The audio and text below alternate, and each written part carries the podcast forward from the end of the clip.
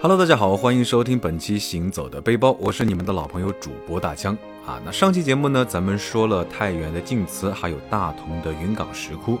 今天的节目呢，咱们继续三晋之地山西的这一趟行程。匆匆告别大同云冈石窟之后呢，我们回到了大同市区啊，路过了大同的古城墙，也就停下了脚步啊，登高向上去看一看。大同的古城墙周长是七点四公里啊，建有四座古城门，东为河阳门，南为永泰门，西为清远门，北为武定门。城墙呢是始建于公元五世纪北魏时期，后来到了明代呢，大同作为九边重镇之一，大将军徐达对前朝旧城进行了增筑，奠定了如今大同城墙的规模。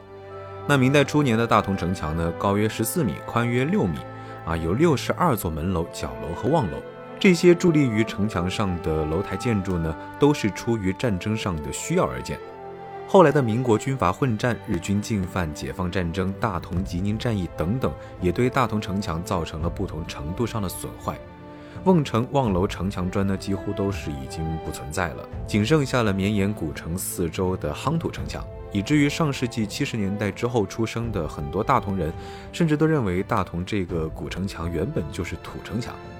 那二零零八年开始呢，大同市政府开始了大规模修复古城墙以及城内的古建筑，在后续的几年里，对夯土城墙呢进行了部分的加高，整体包砖修复啊，整体规模还是非常大的。那感兴趣的小伙伴呢，也可以在城墙上租赁自行车啊，绕行一周大概是半个小时，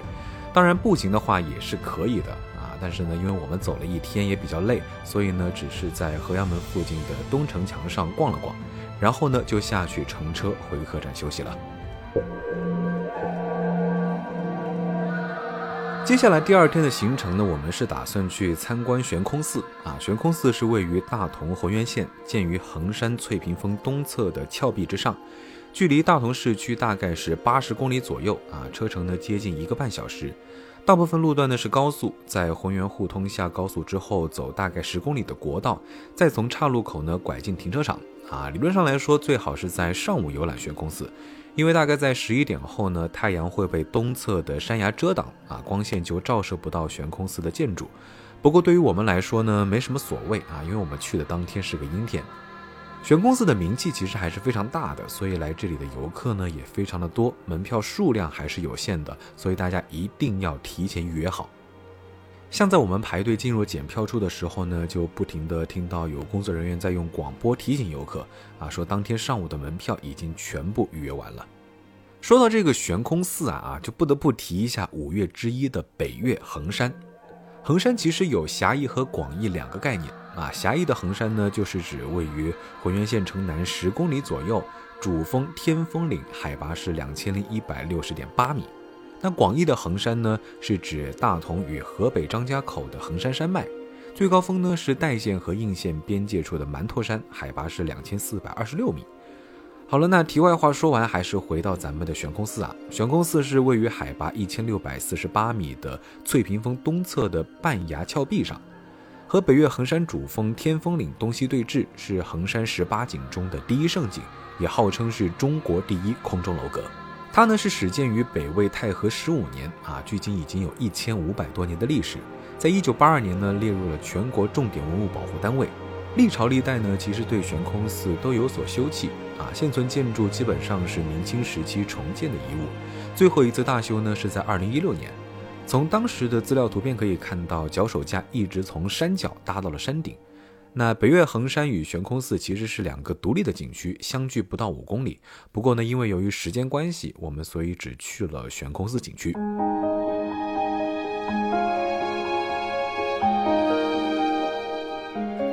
去到悬空寺的话，可以在它的下方看到“壮观”两个字啊，传说是李白所题，但是呢，原迹已经不存在了。那一九九零年是重新以华严寺李白笔记拓片摹刻。啊，其中“壮”字旁边多出了一点啊，寓意是比壮观还要多一点。公元一六三三年，徐霞客游览衡山的时候呢，见多识广的他看到悬空寺的时候，也是需要鼓起勇气才敢攀登的。他也在《游衡山日记》中写道：“层楼高悬，仰之神飞，古勇独登，为天下巨观。”那整个悬空寺的建筑群是包括寺院南楼和北楼，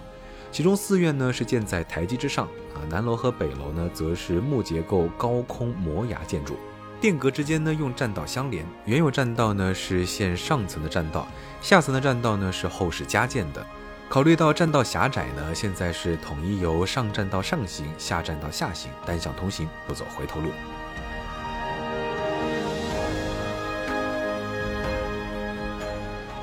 其实很多朋友可能会比较好奇悬空寺的原理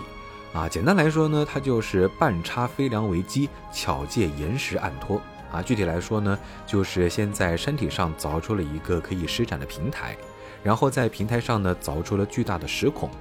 然后呢将用桐油浸泡过的坚硬铁杉木打上了契子，然后插入石孔中卡住。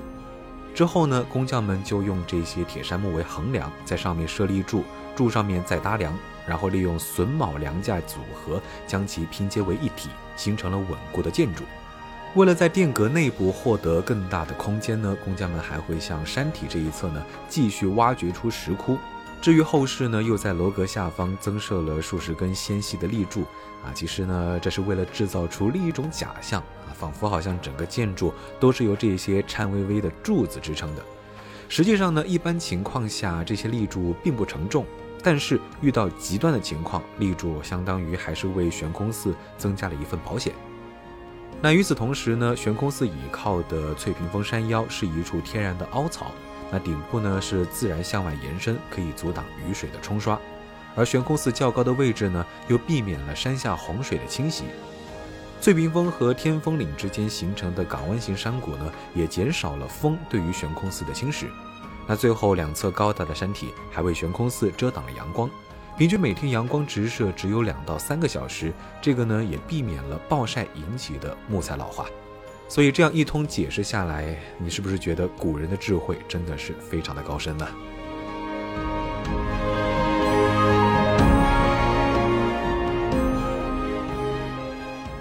从悬空寺出来，我们就准备去应县木塔。那两者大概的距离是六十公里，绝大部分路段呢也是高速，行驶时间大概是一个小时左右。应县木塔呢，是位于应县县城西北的佛宫寺内啊，全称是佛宫寺释迦塔，俗称应县木塔。应县木塔通高是六十七点三一米，那底层直径呢是三十点二七米，呈平面八角形，是中国目前现存最高、年代最早的木构塔式建筑，也是全国重点文物保护单位。在一九三二年啊，建筑学家梁思成读到了一份来自日本考古界的报告。啊，说是在大同以南约五十英里的应县有一座建于十一世纪的木塔，当地人呢称作应州塔。这个呢让梁思成非常的兴奋，但是他没有见到木塔照片，也不太确定木塔是否还存在。于是呢，他就往应县写了一封信，信封上的收信人写了山西应县最高等照相馆。并且呢，他在信中付了银元。没想到呢，这一招还挺管用的啊！应县的一家叫做白云斋的照相馆，按照梁思成的要求，拍了应县木塔的照片，并给他回了信。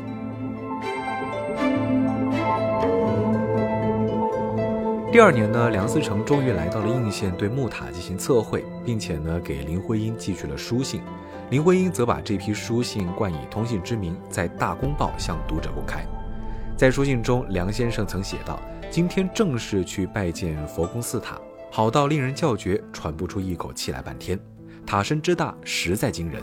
每面三开间，八面完全同样。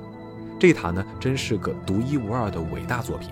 不建此塔，不知木构的可能性到了什么程度。我佩服极了，佩服建造这塔的时代和那时代里不知名的大建筑师、不知名的匠人。”其实呢，应县木塔之所以能够历经千年的风霜而巍然不动，其实和它的建筑结构是有直接关系的。木塔以榫卯结构，刚柔相济，耗能减震作用呢是非常明显的。而且据介绍，塔身采用了两个内外相套的八角形结构，之间呢以梁坊连接，使之刚性大大增强。而且在四个暗层之中呢，也增加了许多的斜撑，增加了抗震性能。此外呢，释迦塔有五十四种形态各异、功能有别的斗拱，啊，斗拱之间也不是刚性连接，从而呢又吸收和损耗部分能量，起到了调整变形的作用。所以呢，应县木塔在经历1021年、1305年、1366年的三次大地震之后呢，依然是完好无损。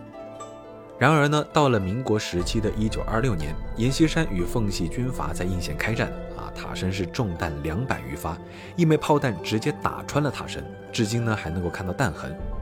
在一九三四年，也就是梁思成测量应县木塔的第二年，当地人误认为塔身明层原有的墙体对木塔荷载过大，于是呢通通拆掉，换上了门窗，也就是现在的样子。但是实际上，门窗对柱子的稳定性不再有帮扶作用。改变了曾经连为一体的柱网结构，也为后来塔身的倾斜埋下了隐患。那根据最近的报道显示呢，目前应县木塔的倾斜最大的倾角已经达到了十一点三度。那为了保护这个文物，目前来说木塔是已经不允许登塔，游客呢只能在底层参观。